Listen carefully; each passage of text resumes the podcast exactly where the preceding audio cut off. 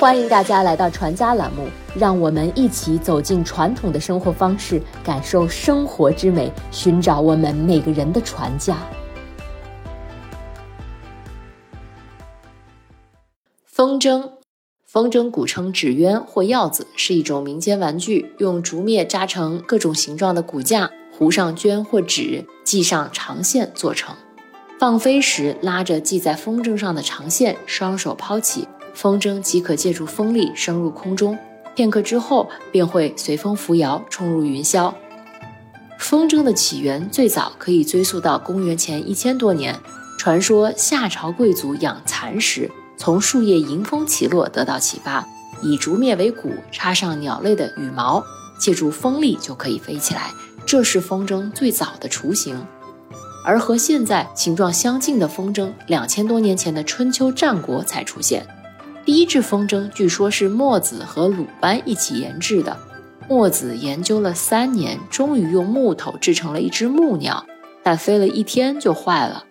墨子中记载：“公叔子削竹木为雀，成而飞之，三日不下。”墨子与鲁班都是东周鲁国人，居住在鲁山，也就是现在潍坊市的鲁山山脉。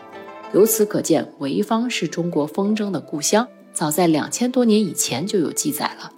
至于风筝这个名字的最终确定，那就要看唐末了。唐末的官吏李业在纸鸢上拴了个竹哨，风一吹，竹哨就发出悦耳的声音，恰如古筝之音。从此将纸鸢正式改名为风筝。唐代以后，木鸢逐渐被纸鸢所替代，风筝在中原一开始盛行。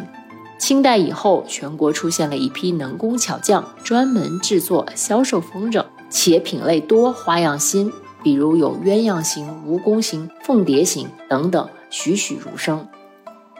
风筝历史悠久，不仅风筝的制作有很多讲究，放风筝也有许多技巧需要注意。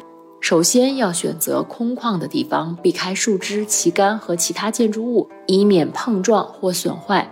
放风筝尤其忌讳在高压电线或者是供电设备附近，如果一不小心挂在这些障碍物上，严重时会发生触电，危及人身安全。其次，放风筝不要选择在人流过于密集的地方，既不利于起跑，更是容易出现风筝线缠绕、断裂等情况。然后最好选择风和日丽的天气。不要在狂风大作或者可能有雷雨的天气出门放风筝。虽然风筝起飞需要风和气流，但是风力过大会让风筝难以控制，甚至让风筝线断裂。断线之后的风筝四处飘落，很可能撞击到建筑物的玻璃或者砸到路人，成为安全隐患。而雨天常常伴随着雷电，如果预报有雨的时候出门放风筝。高空的电荷被受潮的风筝线引至地面，就会有雷击的风险。选定地点之后，就可以放风筝了。放风筝也是有技巧的，只有在合适的风速和风向下，才能把风筝放好。如何判断风速和风向呢？主要是通过身体感知以及观察附近的参照物，比如树枝、旗帜、炊烟飘动的方向。或者是往空中扔枯草、纸片，观察它们运动的方向。确定风向之后，拉着风筝线逆着风奔跑，风筝就可以飞起来了。一般来说，高空的风力比近地面的风力要大。风筝飞得比较高之后，便能依靠风力在高空中平稳地飞行。在风力较弱的情况下，两个人需要互相协助，才能把风筝放起来。一人手持风筝，将风筝向上放飞，同时另一人手持风筝轮，并逆着风奔跑，待风筝飞入高空便可。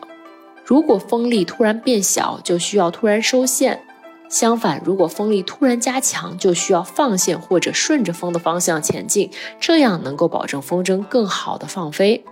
另外需要注意的是，如果两个风筝缠绕到一起，这时千万不能惊慌。按照打结的方向调换位置，慢慢解开风筝线。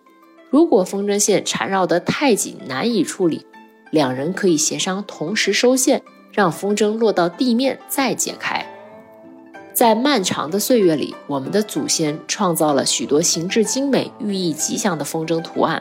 风格各异的风筝给人以喜庆、吉祥和祝福之意。它融合了群众的审美取向，蕴含着人们美好的生活情趣，展现了中国丰富多样的民间习俗。相信未来的中国风筝会飞得更高更远，将五千年的中华文明理念传遍全世界。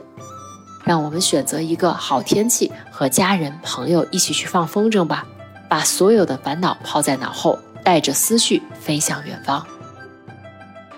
时令节庆，四季烟火，匠心手艺，齐家心语，生活中的每个美好瞬间都值得铭记。在宏大与细微、寂静与繁华中，找到我们的初心。传家之旅，福慧传家。